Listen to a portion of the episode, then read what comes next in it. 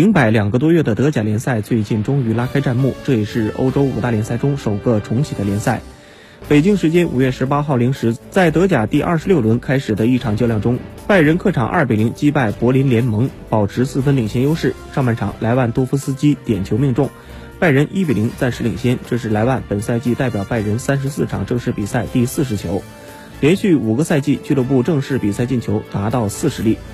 下半场，帕瓦尔头球破门，最终拜仁客场二比零击败柏林联，豪取联赛七连胜。二十六轮战罢，拜仁积分达到五十八分，以四分优势领先多特，稳居榜首。